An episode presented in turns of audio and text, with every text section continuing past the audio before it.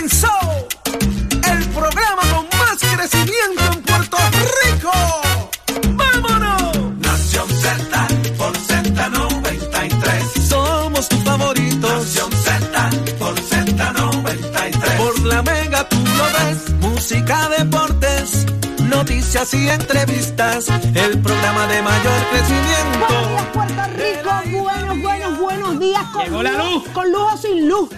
Buenos días desde Nación Z, acá en Z93.7 en San Juan, a través del 93.3 en Ponce y el 97.5 en Mayagüez. A través de la aplicación La Música, nos puedes ver y nos puedes escuchar. Bájala ahora mismo y entra al Facebook. Mire, Nación Z, dele seguir y hágase parte de esta conversación que promete.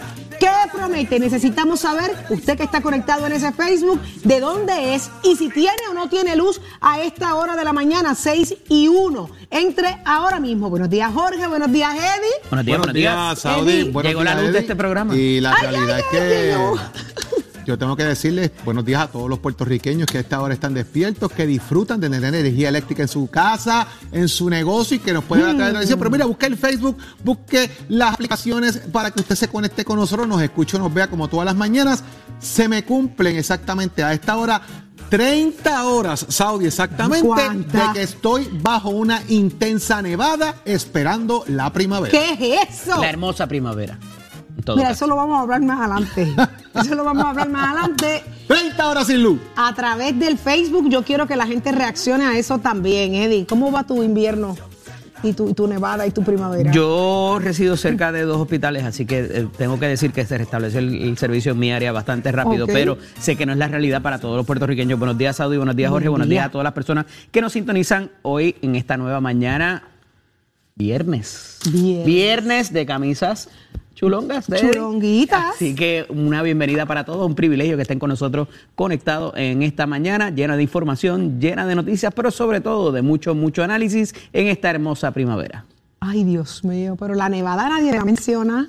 Una nevadita. Te lo dije, esta mañana yo salí, estaba, te lo digo. Apagones positivos. Salí con un coat puesto. Vamos a hablar Por lo claro. intenso ¿A qué del se frío. refieren ustedes cada vez que mencionan esta frase histórica en medio de la necesidad tan grande del país? La de los apagones positivos. Sí. Porque los federales se acuerdan de nosotros.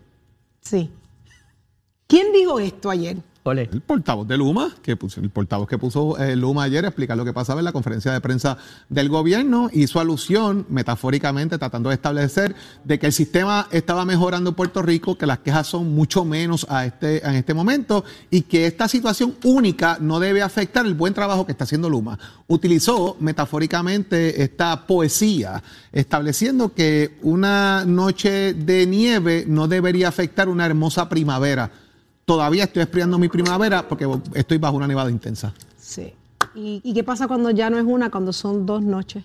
Pues entonces ya es tormenta nieve. Sí. Se trata del licenciado avalancha. Kelvin Acevedo, quien es el nuevo portavoz de Luma. Sabemos que previamente no han tenido mucho éxito con ninguno de los portavoces que han tenido. Este, han tenido que retirarlos. Eh, El licenciado, lo que se sabe de él es que trabajó bajo la administración de Luis Fortuño en el Departamento de Desarrollo Económico y luego en la práctica privada en el bufete Maconel Valdés. Y ayer lo traen dentro de toda la situación que ocurre a la conferencia de prensa desde la fortaleza para que establezca dónde estábamos y las métricas y demás, cosa que no pudo hacer tampoco ¿Por qué tú no eh, mandas de una manera en este momento? de una Eddie? Tú- manera tú, tú no envías No, rookies no. en este Contundente. momento. Tú no pones un rookie, con todo el respeto que se merece, a dirigir un proceso como este. Usted manda a los que saben, los que tienen la información, los caballetes que pueden explicar y tranquilizar el país, porque la mitad de Puerto Rico aún está oscura. Esa es la mera realidad.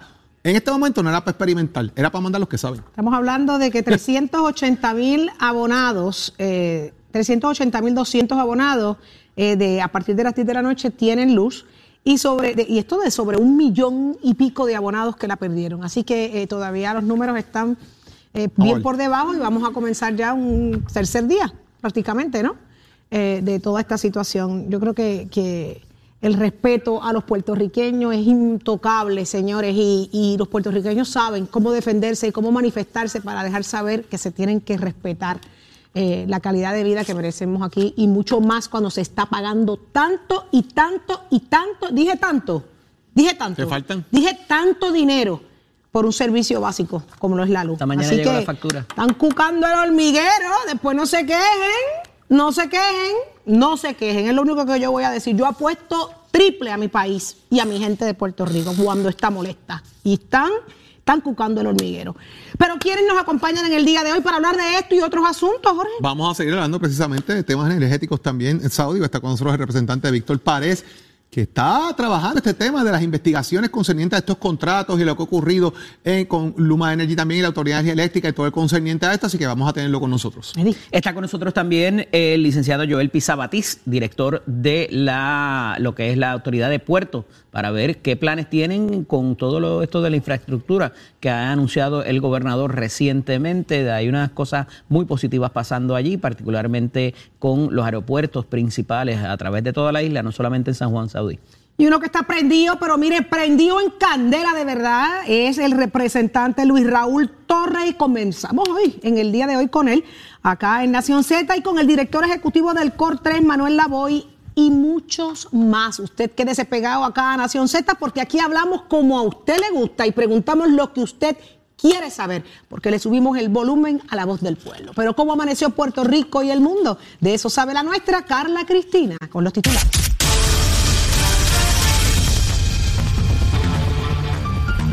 Buenos días, soy Carla Cristina informando para Nación Z de inmediato los titulares. En su más reciente actualización, la empresa Luma Energy indicó que desde las 11 de la noche de ayer ha restablecido el servicio a más de 380 mil clientes. De otra parte, el Departamento de Educación suspendió las clases de hoy viernes debido al apagón general que afecta a la isla desde el pasado miércoles.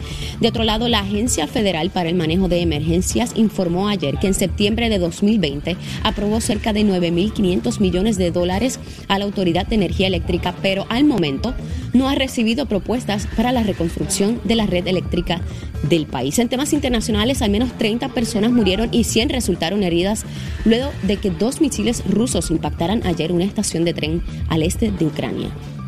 La buena noticia para Nación Z les informó Carla Cristina. Les espero en mi próxima intervención. No hay manera, no existe poesía alguna que le convenza al puertorriqueño que paga mensualmente esa o robar factura que convenza que al día de hoy, que al día de hoy estemos sin luz, con todo lo que ha vivido este país, huracanes, o sea, es que es absurdo pagando tanto haya llegado una compañía como esta y que lo primero que hayan tenido que hacer es que empezar a restaurar, empezar a cambiar eh, eh, equipos y empezar a cambiar eh, piezas y lo que han hecho es nada. Bueno, si lo primero que te dicen es que después le hacen una pregunta que si estamos listos para la temporada huracán, dicen que sí. Dicen que sí. es que es absurdo. Ay, Dios eh, mío. Realmente, porque fíjate, dos cosas rápidas que planteo para tener la discusión entre todos, ¿verdad? De, de este Increíble. tema. Número uno, está el huracán, ya pasó el huracán eh, y el dinero de reestructuración está ahí. ¿Cuánto se ha pedido por Luma, por la autoridad, para reforzar el sistema eléctrico de Puerto Rico, eh, rehacer el sistema eléctrico de Puerto Rico, tener un sistema eléctrico resiliente? La realidad es que FEMA saca un comunicado precisamente, eh, si está en pantalla por ahí para los amigos que están también a través de la aplicación La Música y el Facebook lo puedan, lo puedan ver. La realidad es que ese vas- documento... Esto que tú vas a decir ahora, esta es la bofetada más grande al país. Bueno, aquí lo que dice es, ¿verdad? Que eh, un comunicado de prensa de FEMA, donde dice que the Federal Emergency Management Agency, FEMA, aprobó 9.5 billones de dólares para Puerto Rico en cuanto a lo que se refiere PREPA, Puerto Rico Power Authority. ¿Ustedes saben cuántos proyectos han solicitado de ese dinero para transmisión y distribución? Cero. ¿Usted sabe cuánto han eh, solicitado, en este caso ahora la autoridad, porque esto de transmisión y distribución es Luma? ¿Cuánto ha solicitado para, lo que son las subestaciones? Eh, cinco proyectos. ¿Cuánto se ha solicitado para generación? Cinco proyectos. Y eventualmente se desglosa cuáles son esos proyectos, pero señores, Luma ha solicitado cero en este caso de una cosa tan eh, elemental como este tema. Tienen 9.5 billones de dólares ahí para utilizarlo. No están No se trabajando. están utilizando. ¿Dónde estamos con esto? Pues me parece que es, es un poco complicado cuando nos enfrentamos a esto. Y entonces después decimos que es que el- el- el- la cosa esa que se rompió, el switch, el breaker, el, el Ajá, ajá. transmisor, el pistón, lo que fuera que le rompió, señores, que tenía 40 años ahí, no le habían reparado. Y entonces, a usted no, dieron, a usted no lo mandaron a hacer una radiografía de las plantas, de lo que estaba pasando, no dieron dinero para que usted fuera allí a ver qué funcionaba, qué no funcionara, para tener un sistema resiliente. ¿Quién estaba a cargo de eso y quién está a cargo una vez entró el contrato también eh, de Luma? En cuanto a todo este aspecto, me parece que es que es, a veces hasta iluso pensar que una pieza lleve 40 años sin que nadie la siga y el tiempo de vida eran 30. No, no, es una falta de. Yo, yo, no sé cómo, yo no sé cómo llamarlo, cómo, cómo poder describirlo.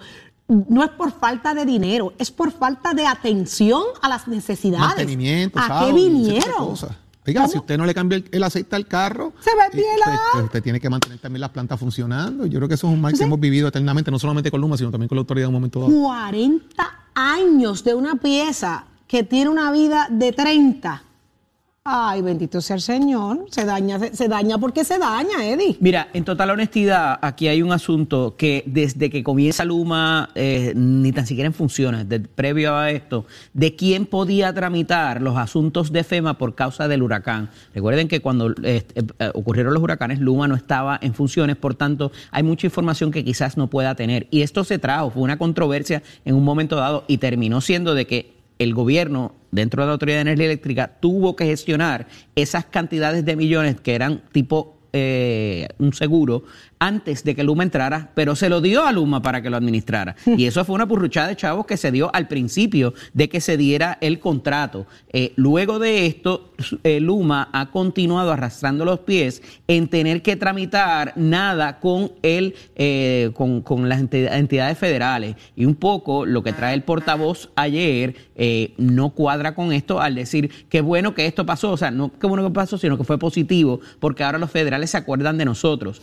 se acuerdan acuerdan de nosotros tanto que ya nos dieron 10 mil millones de dólares, 9 mil 800 millones de dólares para la eh, reparación completa de lo que es el sistema eléctrico, no solamente para transmisión y distribución. Obviamente esa es una de las fichas más importantes. Las generatrices que todavía están en manos de la Autoridad de Energía Eléctrica, por eso es que hay cinco proyectos ya de camino o gestionados y tramitados, presentados de cuál va a ser la hoja de ruta para esto. Pero eh, me parece que hay cierta resistencia todavía de parte de Luma de trabajar con este asunto. Lo otro es el asunto de la cláusula de penalidad. Como cualquier contrato que existe, siempre hay una cláusula donde los contratantes, más allá de anunciarse con un tiempo estimado, pueden terminar sus eh, operaciones, ¿verdad? Y, sus contraprestaciones de una parte y de otra. Este contrato tiene una cláusula de esa. La, la, cantidad que habría que pagar es multimillonaria. Se ha hablado desde un principio porque ya han habido varias personas que han estado solicitando el que se cancele el contrato de inmediato. Dentro de ellos, el representante Luis Raúl Torres, presidente de la Comisión de Energía de la Cámara de Representantes, con quien vamos a hablar ahorita y ya nos dirá exactamente cuánto es esa suma. El otro asunto que quería discutir con ustedes, compañeros, es el asunto de la, de la Autoridad de Acueductos y Alcantarillado. Luego de los, del paso de ambos huracanes, aquí hubo una situación que se hizo con una ¿verdad? Hubo alguien iluminó a ese funcionario en ese momento como presidente ejecutivo de la corporación, donde se consiguieron unas plantas eléctricas porque se sabía que la carencia del servicio de energía eléctrica iba a afectar el flujo de agua mínimamente para el bombeo a aguas altas. Pues ese funcionario, llamado el ingeniero y licenciado Elidia Atiencia, se eh, Atienza, de un sitio por allá en Jayuya, eh, se llama Jayuya, tuvo la, eh, la, iluminación de decir, mira, eh, ubicó el dinero, consiguió las plantas eléctricas y las plantas se han seguido utilizando y se han utilizado tanto que ya muchas de ellas, en menos de tres años, eh, vamos, ya vamos para cinco años después del paso del huracán, este, ya no dan abasto porque se han sobreutilizado y se quemaron, las quemaron de tanto usarse, porque el servicio no ha llegado donde tiene que llegar. Entonces, en ese sentido, en vez de seguir tramitando ese dinero que se utilizó, ¿verdad? Y que era dinero federal que no nos costaba nada, para ubicar o poner, eh, eh, conseguir nuevos generadores, eso se, eso se perdió y se siguieron utilizando eso hasta que se quemaron. Y ahora la propia corporación, a través de su presidenta ejecutiva, nos dice hoy que, oiga, no hay, no hay, no hay plantas para tanta, para tanta bomba. Así que, pues, eso se perdió y vamos a ver qué pasa en el camino. Conseguiremos unas, repararemos otras, pero esa visión que se tuvo en un momento dado ya no es la de la corporación no hay seguimiento, Aquí no hay seguimiento, aquí no se le da eh, a nada, aquí la gente no hace. mira, mira, yo de verdad, yo, yo me, me, me, sorprendo, Jorge, de verdad que es que no, no, hay, no hay visión de futuro. Yo no sé para qué están ahí puestos. ¿Qué, provoca esto? ¿Y qué provoca esto adicional, verdad? Ayer incendios en Bayamón a raíz de eh, personas mayores de edad que no podían interactuar bien con el generador eléctrico, provocaron dos incendios, los bomberos tuvieron que intervenir, gente quemada que están en los hospitales, lamentablemente gente también quejándose, vecinos y, áreas circundentes a donde yo también resido, en el área este del país también familiares, diciendo, miren señores, eh, hay gente conectada a ventiladores que necesitan energía eléctrica, necesitan máquinas para dormir, los hospitales, algunos funcionando, otros no. Los ventiladores. que era un problema que genera esto eh, complicado. Eh, otra vez, sin clases, vuelve el tiempo lectivo a afectarse a raíz de esto. Están llamando a los empleados de comedores escolares que vayan por allí a, las cocinas a verificar cómo están los alimentos. De, de igual forma, las filas en las gasolineras nuevamente, la gente llenando los tanquecitos para las plantas eléctricas, llenando los automóviles, porque eh, entonces la gasolina en algunos lugares ya se había acabado bien y las filas estaban ahí presentes. Positivo dentro de esto, pues mire, yo tengo que darle, reconocer y aplaudir a la policía de Puerto Rico que ha estado y las policías municipales que han estado en los semáforos dando tránsito en muchos de ellos, hay que reconocérselo porque están ahí bajo el sol bregando y hay que aplaudírselo. Y también que como estaba todo el mundo también afuera, pues buscando, ¿verdad?, compartir, porque no había mucho que hacer. Ayer eh, tuve el privilegio de poder ver la estación espacial. Eh, eh, estábamos todos mirando afuera para el cielo, allí mirando lo que estaba pasando, porque la luz estaba en las estrellas, no en, no en la primavera todavía, y se vio pasar. Así que cosas que dentro de lo malo lo bueno. La nieve te dejó ver. La nieve entre ellas palió un poquito y dejamos y ah, logramos verla. Y faltó mencionar ahí, Jorge, la cantidad de comerciantes que no pudimos abrir nuestros negocios porque no todo el mundo tiene 30 mil ni 40 mil pesos para poner una planta comercial, gente. Hasta eso afectó el blog. Hasta que está eso. Claro. O sea, eh, es que es como es en los daños colaterales, eh, son los que duelen, duelen tanto que, que escuchar una poesía en medio de una crisis como lo que esta persona trató de hacer, de calmar las aguas, defendiendo el trabajo que ya supuestamente han hecho, cuando baja un informe de FEMA diciendo que han pedido cero para restauraciones. Entonces, es una falta de respeto. Y yo vuelvo a lo que dije en un principio. Y dirán, esta es una rebulera. Pues, ¿sabe qué? Yo soy puertorriqueña. Y cuando se nos falta el respeto de la manera en que se nos está faltando al país, duele. Y el país sabe levantarse y moverse y exigir salidas, entradas, cancelaciones y acción no se quejen. Y mientras todo esto está pasando, ¿dónde está el gobernador? Hola, tía, en una misión comercial. En una misión comercial. En España. Y no está solo. hay varios jefes de agencia que estaban convocados eh, principalmente a ese evento eh, en estar allá haciendo el tema de la comercial. también, o sea, no podemos... Claro, totalmente, de acuerdo. Hay una crisis en el país ahora mismo, usted va, saluda, hace lo suyo y regresa. Estamos hablando que la criminalidad está descontrolada a plena luz del día. Lo que estábamos viendo en imágenes ayer, los feminicidios activos. O sea, aquí, aquí el país va manga por hombro, señores. Y yo puedo entender lo que son prioridades y cosas que hay que seguir haciendo, pero ¿dónde está la toma de decisiones responsables en momentos de crisis? está programado ¿Quién da seguridad en este país que uno diga, es que ya me dijeron esto, me convencieron, yo voy a estar tranquila? Y son cosas que van a pasar el gobernador esté aquí o no. O sea, pero, ¿quién te da la seguridad, Eddie? ¿Quién te dice a ti, vamos bien, tranquilo todo el mundo, que estamos haciendo esto, estamos haciendo lo otro? No hay respuesta. Pero miren y me ponen un tipo a decirme un poema de la primavera y la nieve. El no esté tranquilo. El portavoz poeta. No, no, no. O sea, prioridades, hermano. O sea, no, no, no hay quien me convenza. No hay quien me convenza. Ahora sí, eh, eh, acaba de reaccionar Luma en, el último minuto y me están indicando cuáles son las declaraciones. ¿Me puede repetir, producción? Luma dice, no estamos en condiciones de proporcionar una estimación de la restauración en este momento. Bien, gracias. Gracias. Lo que estamos hablando, no saben ni cuánto tienen restaurado ahora mismo. ¿Dónde está el seguimiento? ¿Dónde está la acción? No existe. No existe. Mientras tanto, usted comerciante que está en su casa arrancándose los pelos porque no puede abrir hoy tampoco, sepa que es que no se sabe tampoco, ¿sabe? Seguimos, seguimos, vamos bien, vamos muy bien. Mire, esto lo hago para divertirme, para divertirme. Hay dos o tres que así piensan. Hay dos o tres que administran y así piensan. La Major League Baseball empezó. Tato Hernández, dame algo que me dé luz y que me dé, mire, paz en este momento. ¿Qué está pasando? Somos deporte. Nación Z presenta, presenta a, a Tato Hernández en Somos Deporte. Por el habla música y, y, y Z93. Es tu boca de rubí, púrpura granada abierta. El sapo nada no es buzo. El lagartijo trepa palos no es electricista. Las palmas están más altas y los cerdos comen de ellas. Adiós, si, si el de Luma dice poesía, ¿por qué yo no? Buenos días, Puerto Rico. Tata Hernández en la casa, Nación Z. Somos deporte, para dejarse la caída. Que bueno, yo estoy con los pisos de Mestescore. Óigame, tenemos luz en Mestescore, buenas plantas, así que puede pasar por allá cualquiera de estos recintos. La plantita está setía. Caguas, Vega Baja, Bayamón, Ponce y Mayagüez para que continúes el proceso de matrícula y continúes con tus clases. Así que 787-238-9494. No invente que se va a quedar en la casa, que estamos dando clases. Así que ya lo saben. Bueno, vámonos con el deporte, sí. El Opening Day de las Grandes Ligas, muy emotivo. Vamos a hablar del de los Cardenales de San Luis. Casa llena de esquina a esquina, sobre 50 mil presenciales allí en ese gran juego entre los Cardenales de San Luis y los Piratas de Pittsburgh, donde los nuestros, para allá usted sabe, Yadier Molina se está despidiendo de su fanaticada, tremenda ovación, junto también a su pana Albert Pujol, que mírenlo en pantalla cuando fue a batear la ovación que le dieron a ese caballero.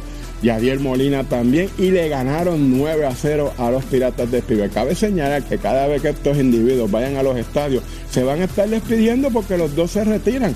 Así que ya usted sabe, enhorabuena, tremendos amigos, tremendos panas que le dicen adiós al béisbol y de qué manera, pero están jugando muy bien porque a Yadier se le fue, se le quería el uno para la segunda y allá vino lo limpió, le tiró el rifle el marciano. Así que buenas temporadas para ellos, comenzó las grandes ligas, sus equipos favoritos están ahí, mis Boston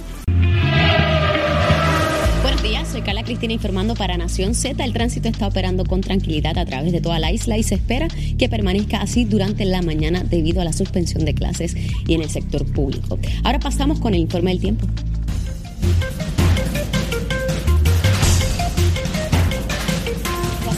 Localmente numerosa durante horas de la mañana a medida que un parcho de humedad continúa moviéndose sobre el área afectando mayormente sectores del este de Puerto Rico. Como es costumbre, esta actividad se moverá a través del interior y noroeste de Puerto Rico en horas de la tarde. Las temperaturas máximas estarán en los medios a altos 80 grados en áreas costeras y medios a altos 70 en las áreas más elevadas del interior. Los vientos estarán del este-sureste moviéndose a una velocidad de hasta 20 millas por hora con variaciones en la brisa marina y pudiéramos sentir ráfagas más fuertes ocasionalmente.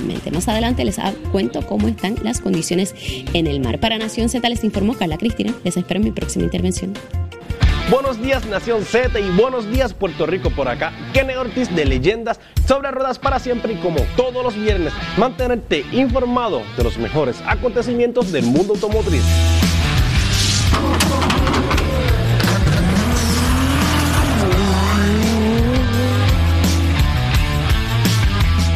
Alfa Romeo presenta las series de edición especial Giulia y Stelvio Extrema. Esta nueva oferta es la primera vez que Alfa Romeo crea un modelo de edición limitada disponible a nivel mundial. Los pedidos para Alfa Romeo Giulia y Stelvio Extrema ya están abiertos con disponibilidad en el tercer trimestre del 2022. Los ingenieros comenzaron con el nivel de equipamiento Premium Veloz y agregaron tecnología de dinámica de conducción de modelo cuadrifoglio de alto rendimiento. La avanzada tecnología de suspensión lee la carretera y ajusta rápidamente las válvulas de choque para brindar mejor características de manejo a la gran velocidad que solo Alfa Romeo sabe hacer, pero siendo más segura. El sistema de control actúa según el modelo seleccionado del interruptor de modos de manejo de Alfa Romeo del DNA con la consola central. Los modelos Extrema se benefician de la dinámica continua y colaboración con el equipo de Orlen de Alfa Romeo.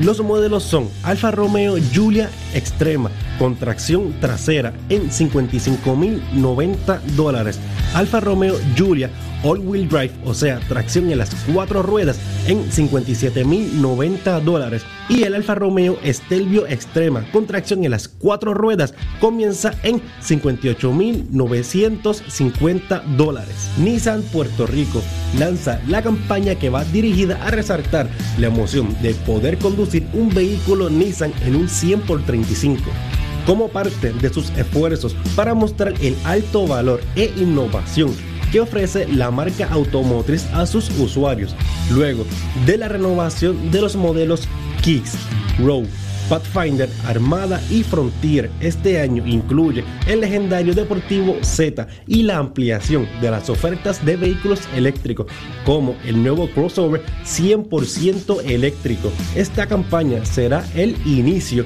de una serie de ejecuciones bajo el lema Emoción que nos mueve que se estará implementando durante todo el año 2022 en medios digitales y tradicionales con una inversión que supera el millón de dólares. Y hasta aquí tu segmento favorito de leyendas sobre ruedas. Recuerden, bien importante, seguirnos como leyendas sobre ruedas TV en Facebook, Instagram y en YouTube para que vean el mejor contenido del mundo automotriz. Así que como todos los viernes, esto ha sido Kenneth Ortiz reportándose para Nación Z. Llévatelo Raúl. Estás escuchando, Estás escuchando Nación Z por Mega TV, el app La Música y Z93. La noticia que quieres escuchar con la salsa que a ti te gusta. Llévatelo a Chero. Buenos días, soy Carla Cristina informando para Nación Z de inmediato los titulares. Varios legisladores del Partido Nuevo Progresista solicitaron a la Oficina Central de Recuperación, Reconstrucción y Resiliencia de Puerto Rico que declare una emergencia energética en la isla para agilizar el desembolso de sobre 9 mil millones de dólares en fondos federales disponibles para la rehabilitación del sistema eléctrico. Por su parte, el director ejecutivo de CORE 3, Manuel Lavoy, reaccionó a los legisladores y aclaró que desde el pasado año el gobernador Pedro Pierluisi dispuso un estado de emergencia en la infraestructura que incluye a la red eléctrica. De otro lado, los recintos de Mayagüez, Río Piedras y Ciencias Médicas, así como las unidades de Calley, Bayamón, Utuado, Aguadilla y Humacao de la Universidad de Puerto Rico extendieron sus recesos académicos debido a la interrupción de servicio de energía eléctrica que experimenta el país desde la noche del miércoles. En temas internacionales, los países de la OTAN acordaron aumentar los envíos de armas a Ucrania en medio de temores de que Rusia se apreste a lanzar una ofensiva en gran escala en la región del Donbass. Eh, tenemos con nosotros en la mañana de hoy al director de la Autoridad de Puertos, el licenciado Joel Pizá Batiz, a quien le damos prontamente la bienvenida. Buenos días, director. Muy buenos días, un placer estar en tu programa. Saludo a todos los puertorriqueños y puertorriqueñas que te sintonizan. Eh, licenciado, queríamos tener esta conversación porque en días recientes, ¿verdad? O en semanas recientes, el gobernador había manifestado que tenía unos planes particulares de infraestructura. Y puertos, la autoridad de puertos es parte de los mismos y con una inversión millonaria para diferentes cosas. ¿Dónde están esas prioridades? ¿Qué es lo que vamos a hacer? ¿Por dónde vamos para lo que es la autoridad de los puertos? Eddie, a mí me llena mucha alegría de que la Autoridad de los Puertos tiene en sus manos dos proyectos que diría que están en los primeros 10 de infraestructura para Puerto Rico. El primero es el dragado de la Bahía de San Juan, donde llega el 80% de la carga de Puerto Rico. Ese proyecto va a ser una realidad en 24 meses. Ya el cuerpo de ingenieros tiene, eh, inició el proceso de contratación este verano, estaremos firmando el contrato de septiembre y el dragado, así que la gente va a poder ver las máquinas de dragado en enero en la Bahía de San Juan. ¿Cuál es el efecto? Vamos a poder traer más LNG, vamos a poder importar barcos más pesados, van a poder entrar a nuestra bahía, los cruceros más modernos y más grandes van a poder atracar y nuestra bahía va a ser más competitiva. Y el segundo proyecto también bien importante infraestructura para la isla es la construcción de la nueva pista de aterrizaje en el aeropuerto de Aguadilla. Al aeropuerto de Aguadilla de la subpista le quedan como cinco años de vida, Eddie. Eh, por decenas de años de donde no se invirtió la infraestructura. Con una inversión de 135 millones de dólares en cuatro años, el aeropuerto contará con una nueva pista de aterrizaje. Pero esos son los dos principales, yo diría, que tienen un impacto en los próximos 10 años. Pero en la Bahía de San Juan tenemos otros proyectos que son muy importantes para la resiliencia energética. Vamos a comenzar el proceso para cogeneración eléctrica en los patios donde reciben gran parte de los contenedores refrigerados. Tenemos un compromiso para poder eh, eh, instalar un nuevo sistema de supresión de incendio en la bahía, que mucha gente eh, no piensa, ¿verdad?, de que si un incendio de grandes proporciones ocurre ocurre, donde nosotros importamos gran parte de estos alimentos, de nuestros alimentos que consumimos en nuestro hogar, puede realmente poner nuestra cadena de distribución en grandes aprietos. Eso lo vamos a atender. También los aeropuertos en los pasados dos años no es que vamos a hacer, sino que ya hemos inaugurado decenas de, eh, de, anuncios y de construcciones de nuevas pistas de aterrizaje. Desde el año 1984 no se modernizaban las pistas de aterrizaje en nuestros aeropuertos regionales hemos inaugurando y hemos hecho, haciendo anuncios los pasados meses. También los terminales de pasajeros, el último que vamos a inaugurar el próximo mayo es el de Vieques, así que para Semana Santa, que sé que muchas personas visitan las islas municipios, van a poder ver el nuevo terminal de Vieques eh, remodelado. Eh, nosotros, además de tener nuestro plan de mejoras capitales, que es con fondos propios, también tenemos otros planes de mejoras capitales que, que, que, dependen también de fondos privados. Por ejemplo, la construcción de nuevos terminales de muelles de cruceros. No sé si tú sabes que en Puerta de Tierra, en el muelle 11 14, eso está abandonado. En los próximos cinco años va a haber nuevos terminales de ¿Dónde, cruceros. ¿Dónde está ese para ubicarnos en, pues Eso está en Bahía Urbana. Eh, si vas hacia adelante, donde estaba la antigua imprenta en Puerta de Tierra del gobierno de Puerto Rico, donde... donde estaba el cuartel y la, y la pescadería. Pues todo eso que mucha gente dice, Joel, eso está totalmente deteriorado hasta estéticamente, pues en cuatro años vamos a ver allí nuevos terminales de crucero en Puerto Rico, porque Puerto Rico solamente tiene tres muelles para hacer operaciones de puerto bases de crucero. Eso realmente disminuye nuestra capacidad y allí vamos a tener dos adicionales en un proyecto de, alianza público-privada con capital privado.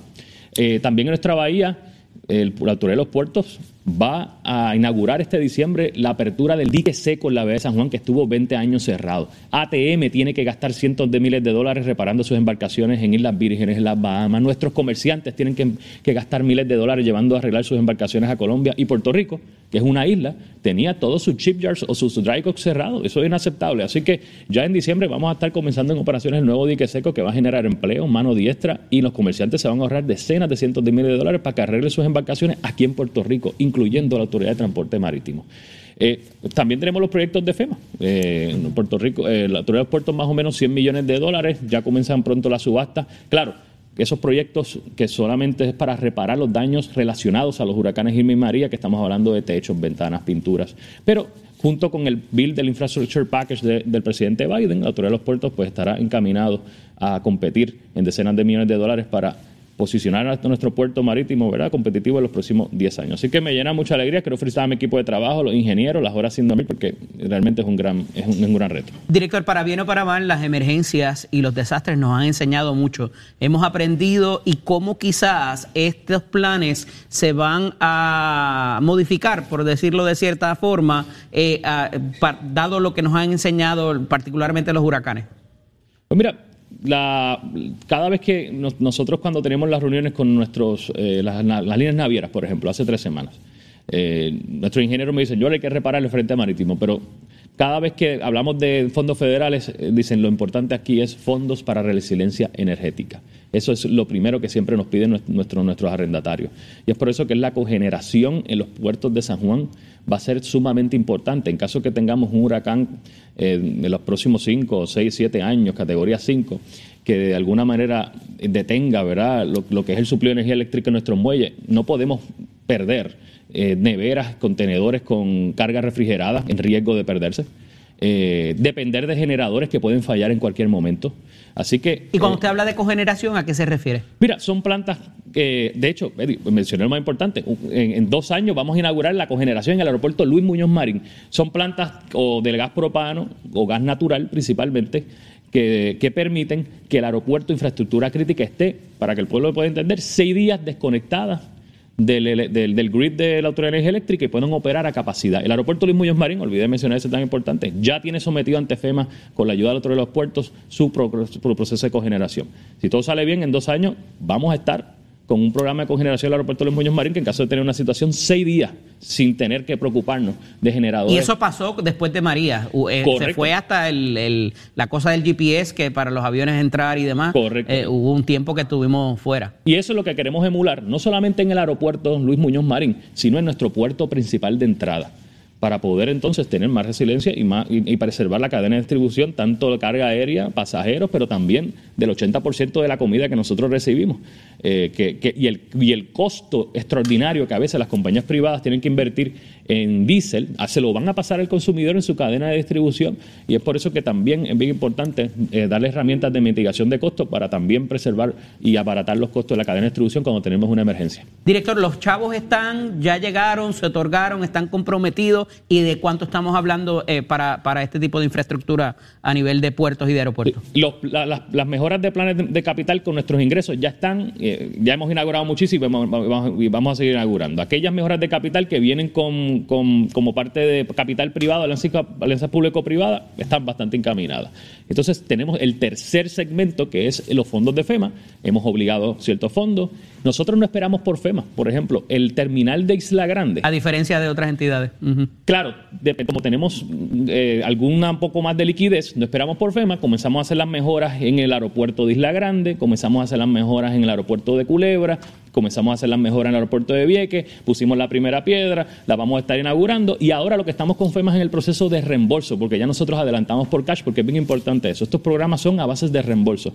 Y como no teníamos tanto cash, lo que hicimos fue que priorizamos aquellos proyectos que realmente tenían mayor impacto y las islas municipios eran bien, bastante importantes. Los terminales, el techo del aeropuerto de Ponce era bien importante. Cada vez que llovía eh, se, se dañaban las cosas. Inauguramos con el señor gobernador la expansión del aeropuerto de Ponce también. aquellos que tienen la oportunidad pueden ir al terminal totalmente renovado, amplio.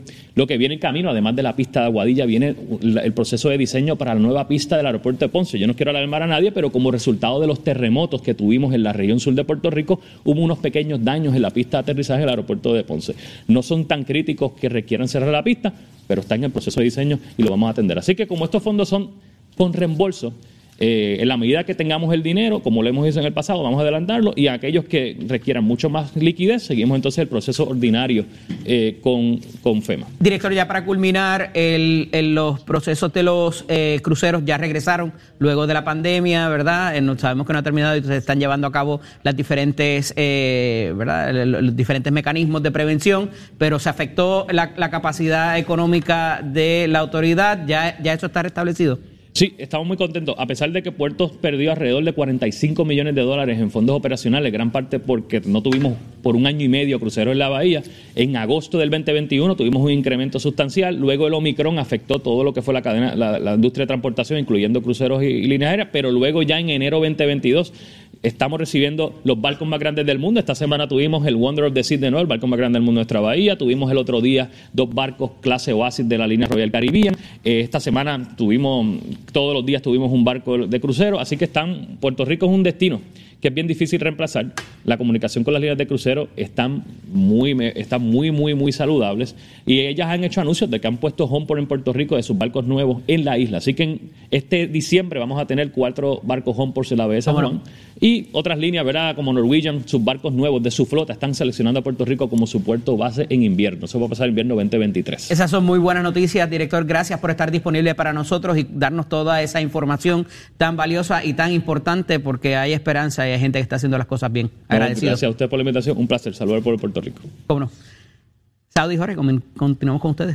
Gracias, Eddie. Gracias al director ejecutivo de la Autoridad de Puerto, Joel Pizá. Tenemos que, yo tengo que comenzar diciendo que luego de escuchar esta entrevista, esto es una muestra, esto es un ejemplo de un director que conoce la agencia de la A a la Z, que tiene muy claras las proyecciones de, de, presente y futuro de una agencia. Esto es lo que Puerto Rico espera de sus jefes de agencia. Y no porque esté presente, porque si, si, algo no me convenciera, de igual manera lo diría. Y cuando nosotros nos quejamos, y yo estoy aquí por representación de los que sufren, señores, esto es lo que Puerto Rico espera. ¿Qué queremos que pase después de esto? Que los fondos que él necesita para que las cosas se ejecuten se liberen, se den para ver resultados. Jorge, este, este caballero viene hablando con fechas con, determinación de cuándo se esperan ver los proyectos. Y que ya están arrancando. Por ejemplo, ya están eh, arrancando. Eh, este esto, plan de infraestructura es, importante. Fíjate que el reclamo que recibe el director ejecutivo de puertos, Joel Pisa, precisamente es el tema de la resiliencia energética, cuánta comida se perdió en el huracán María, Claro. cuántas situaciones se enfrentó el país allí, ¿verdad? Las neveras que se dañaban, el problema de energía para que eh, descargar, eh, lo que había para poder despacho de diésel, gasolina, múltiples elementos que inciden en lo que son los puertos. Y, y recordemos, estamos en una isla, señores, o viene por agua o viene por aire, no hay break. Sí. Así que la función del director ejecutivo de puertos es súper mega importante porque es la base de donde llegan los suministros, donde llega la comida, donde llegan los elementos de construcción, donde llega la materia prima y donde llegan los pasajeros también, el ¿sabes? turismo. Incide el turismo. Así que el mero hecho de que aquí se plantee, por ejemplo, que va a haber una inversión de 13.5 millones de dólares en la, en la pista de Aguadilla, eso es bien importante. Primero, porque está remodelando la pista de Aguadilla y han aumentado los vuelos, han llegado nuevas líneas aéreas y hay bases también para restablecer aviones y trabajar con mecánica en esa área. 100 millones le está dando FEMA para reestructurar todos este, estos complejos a raíz de los huracanes Irma eh, y María y ahí vienen los fondos precisamente para tratar de establecer lo que va a ser el suplido de energía. Fíjate, vamos a salirnos del grid en una emergencia. ¿Cómo? Con gas natural o con gas propano. Y ya Aeropuerto Luis Muñoz Marín puede operar seis días estando fuera del grid. Seis días estando fuera del grid puede operar el aeropuerto consecutivamente con el uso de gas. Esas son las noticias que el país quiere escuchar. Claro. De que las cosas están preparándose para tener un Puerto Rico resiliente, fuerte, listo. Esas son las noticias importantes, Saudi. Me parece que el director ejecutivo eh, de Puerto, Joel Pizá, pues, eh, aparte de que practica la esgrima, que esa tú no la sabías. Anda. Pues mira, eh, hace su trabajo en ese sentido. Yo creo que eh, es bueno lo que está presentando Mira. el director ejecutivo. Son noticias buenas para Puerto Rico. Y el tema de la bahía, del regado de la bahía. Yo no sé, el, el director se, se me fue, pero es una pregunta que yo tenía eventualmente. En el sentido de los barcos post-Panama, que son mucho más grandes. ¿Habrá calado ahí para ese tipo de barco también? Yo creo que lo que se está haciendo Bueno, mencionó crucero. para 24 meses. Para 24, meses 24 vamos a tener la grúa funcionando ahí en enero, deben verse. Viste, aquellos que, que tal vez, ¿verdad? Que son, que son seguidores fieles de- del partido de administración actual, no, eso, eso es lo que uno reconoce. Do- do- no importa de dónde venga, qué partido venga, el que lo hace bien se le reconoce. Cuando las cosas están bien, se hablan, porque aquí en Nación Z no tenemos miedo ni estamos atados a nada para decir las cosas como son. Cuando están bien, están bien, cuando están mal, están mal. Estoy hablando con la gente del chat, del Facebook de, de Nación Z. Mire, señora, usted que escribió lo que le dio la gana ahí en el planteamiento anterior de la luz, esto es lo que se a esto es lo que nosotros nos referimos acá en Nación Z, que cuando están bien las cosas se hablan, cuando no están bien, no están bien. La indignación en el asunto de Luma le afecta a usted también. Usted que escribe lo que le da la gana ahí, se llena hablando la boca, como me la lleno yo, pero nosotros hablamos con datos y fundamentos. Más adelante queremos abrir nuestras líneas telefónicas del 622-0937 para que usted se desahogue y usted diga lo que usted piensa. Usted dónde está, que no tiene luz. Si tiene luz, queremos saberlo. Anote el número para que más adelante llame, 622-0937. Somos deporte, hay mucha información de eso, sabe Tato Hernández. Adelante. Nación Z presenta, presenta a, Tato Hernández en Somos Deporte. Por el habla música y, y, y Z93. Vamos arriba Puerto Rico, Tato Hernández en la casa, Nación Z, somos deporte por aquí por el 93.7 de la Z, 18.1 de Mega TV, Facebook Live, aplicación lamusica.com, con el piso de esta escuela que te informa estamos en el proceso de matrícula, óigame, para el mes de mayo, estamos dando clases, hay buenas plantas en nuestro recinto, 787-238-9494 es el numerito a llamar. Usted desea matricularse para mayo, dése una llamadita. ¿Le interesa la jalatería y pintura? ¿Le interesa la soldadura industrial? Compara facilidades de equipo y toma tú la decisión de estudiar en Mestre Escuela. Bueno, vamos con el deporte que seguimos hablando de la Grande Liga, pero esta vez, ayer jueves, bajó un nuevo endowment, una nueva regla que va a estar en las Grandes Ligas. ¿Por qué? A partir de este próximo jueves, todo aquel pelotero que ha ganado el premio Roberto Clemente va a llevar en su gorra, si está activo jugando, el número 21 en la parte de atrás. Los que de este año en adelante también se lo ganen, pues también van a tener en su gorra del equipo que esté participando el número 21. Esto es en acción de Major League Baseball, cumpliéndose los 50 años de la desaparición pues, de nuestro gran Roberto Clemente y en honor a él, pues ya usted sabe, enhorabuena, se le está dando esa distinción para todo el que se lleve ese premio que se le da al jugador que hace muy buenas cosas con su servicio, muy buenas cosas con su agenda y con sus fundaciones dentro y fuera de las líneas de calle. Ahí es que se premia peloteros como Carlos Delgado, Boricua se lo han ganado, así que enhorabuena esa gran decisión de Mayor Liberal para conjunto con Roberto Clemente. Tato Hernández, Nación Z. Soy Carla Cristina informando para Nación Z. El tránsito está operando con tranquilidad a través de toda la isla y las principales vías de la zona metropolitana y se espera que permanezca así durante la mañana debido a la suspensión de clases en el sector público por motivo del apagón que experimenta el país desde el pasado miércoles. Ahora pasamos con informe del tiempo. Condiciones marítimas continúan picadas debido al viento que se está moviendo a una velocidad de hasta 20 nudos, provocando olas de hasta 6 pies que permanecerán hasta al menos mañana sábado. Por ello, el Servicio Nacional de Meteorología exhorta a los operadores de pequeñas embarcaciones que ejerzan precaución al navegar en las playas. Continúa el riesgo moderado de corrientes marinas, excepto en la costa oeste al sur de Rincón, donde el riesgo es bajo. Más adelante les hablo sobre la actividad de lluvia para hoy. Para Nación Z les informó Carla Cristina. Les espero en mi próxima intervención. Próximo, no te despegues de Nación Z. Próximo. Al regreso de la pausa, señores, hablamos con el representante Víctor Párez. Mucha información, mucho análisis. Usted pendiente de Nación Z, que esto promete. Llévatelo a Chero.